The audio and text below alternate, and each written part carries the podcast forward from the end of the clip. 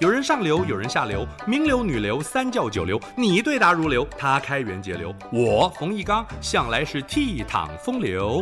敬请收听《风流人物》来开趴。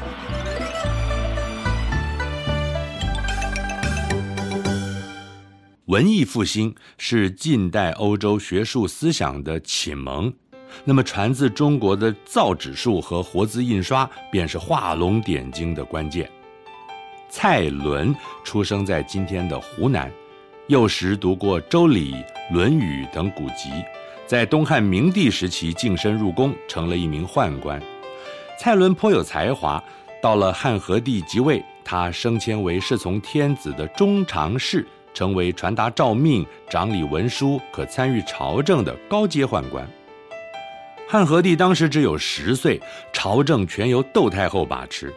大权旁落到窦氏家族，窦太后的四个兄弟专擅跋扈，权倾朝野，甚至图谋不轨。蔡伦虽然服侍过窦太后，但是他耿介正直，实在看不惯这批外戚，便与另一名宦官郑重密谋策划，趁着窦宪远征班师回朝，收缴了他的大将军印玺。皇帝接着逼令窦宪自杀。彻底铲除窦氏专权的陈阿，巩固了皇权。蔡伦因此而受到重用。在公务繁忙之余，蔡伦抽空查看乡间的繅丝作坊，发现抽丝剥茧之后会留下一层短毛丝絮，撕下来可以用以书写。得到启发，想要改良书写的工具。自古以来，书写文字使用竹简，体积笨重，携带不便。后来出现质地轻柔的缄帛，但是费用高昂，一般人难以负担。蔡伦试着用树皮、破布、麻头和渔网等廉价物品，先把这些素材剪碎，淘洗、浸泡，去除杂质，拌入石灰浆，加热蒸煮，使得纤维分解更细更匀。再将冷却的浆状物铺在席子上，摊成薄片，放在太阳底下曝晒，干燥之后，接下来哎就变成了纸张。这种制纸的方法简单，成品质地坚韧轻薄，不论是书写、携带或是装订成册都很方便，而且成本低廉，容易推广。蔡伦把纸呈送皇帝，还附带了制作方法的说明。汉和帝极为称许，这种纸后来就被称为蔡侯纸。汉和帝英年早逝，幼主登基，于是由邓太后掌权，封赏蔡伦掌管皇宫庶务，也负责督导学者校正文献典籍。蔡伦还设计出弩和箭，铸造精巧，远近驰名。可是朝廷内部的权力斗争牵连到蔡伦，汉安帝命他投案待审，蔡伦不甘受辱，服毒自尽。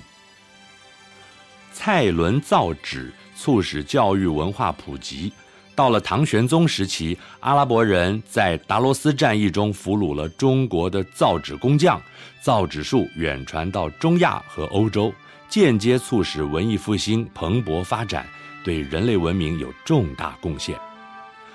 洛阳纸贵这则成语让我们了解，虽然有纸，但用手抄写终究不是有效率的好办法。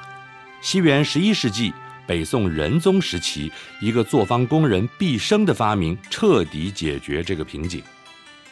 唐朝已经有了雕版印刷，将需要制作的原稿反贴固定在大木板上，由工匠。在板子上一笔一画的雕刻，这个方式需要耗费大量的人力物力，一个不小心磕错了一个笔画，整块板都作废，必须重新来过，耗时费工，极为辛苦。毕生正是众多刻字工人中的其中一个，他累积多年的工作经验，顺手取来小木块，在其中一面雕制成一个个常用的汉字，后来发现。木料吸取墨之后容易膨胀变形，毕生放弃使用木质活字，毕生改用胶泥为原料，质地软硬适中，刻字比木头更为轻松，一字一方印，用火烧烤后定型，成为可以重复使用的活字。这些活字排列有序，搜寻起来快速便捷。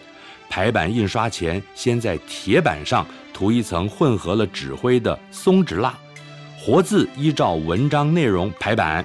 铁板先加热，使松脂蜡融化，活字便稳稳地粘在铁板上，就可以重复地进行印刷。印刷完毕，将铁板放在火上再加热，趁着松脂蜡软化，把活字取下来归位收存，以备下次再用。这个方式成本低，效率高。这个“活”字也代表着灵活、活络的意思。毕生活字印刷的基本原理和现代的铅字排版印刷完全相同。这项发明首先传到朝鲜，称为陶活字。接着传到日本，十五世纪活字印刷术传到欧洲。一四五六年，德国的古腾堡运用活字的原理，改良印刷技术，印制出活字版圣经。这是欧洲第一部活字印刷成品。然而，比中国的毕生足足晚了四百年。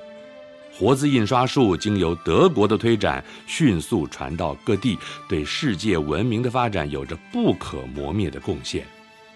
印刷术有“文明之母”的封号，毕生功不可没。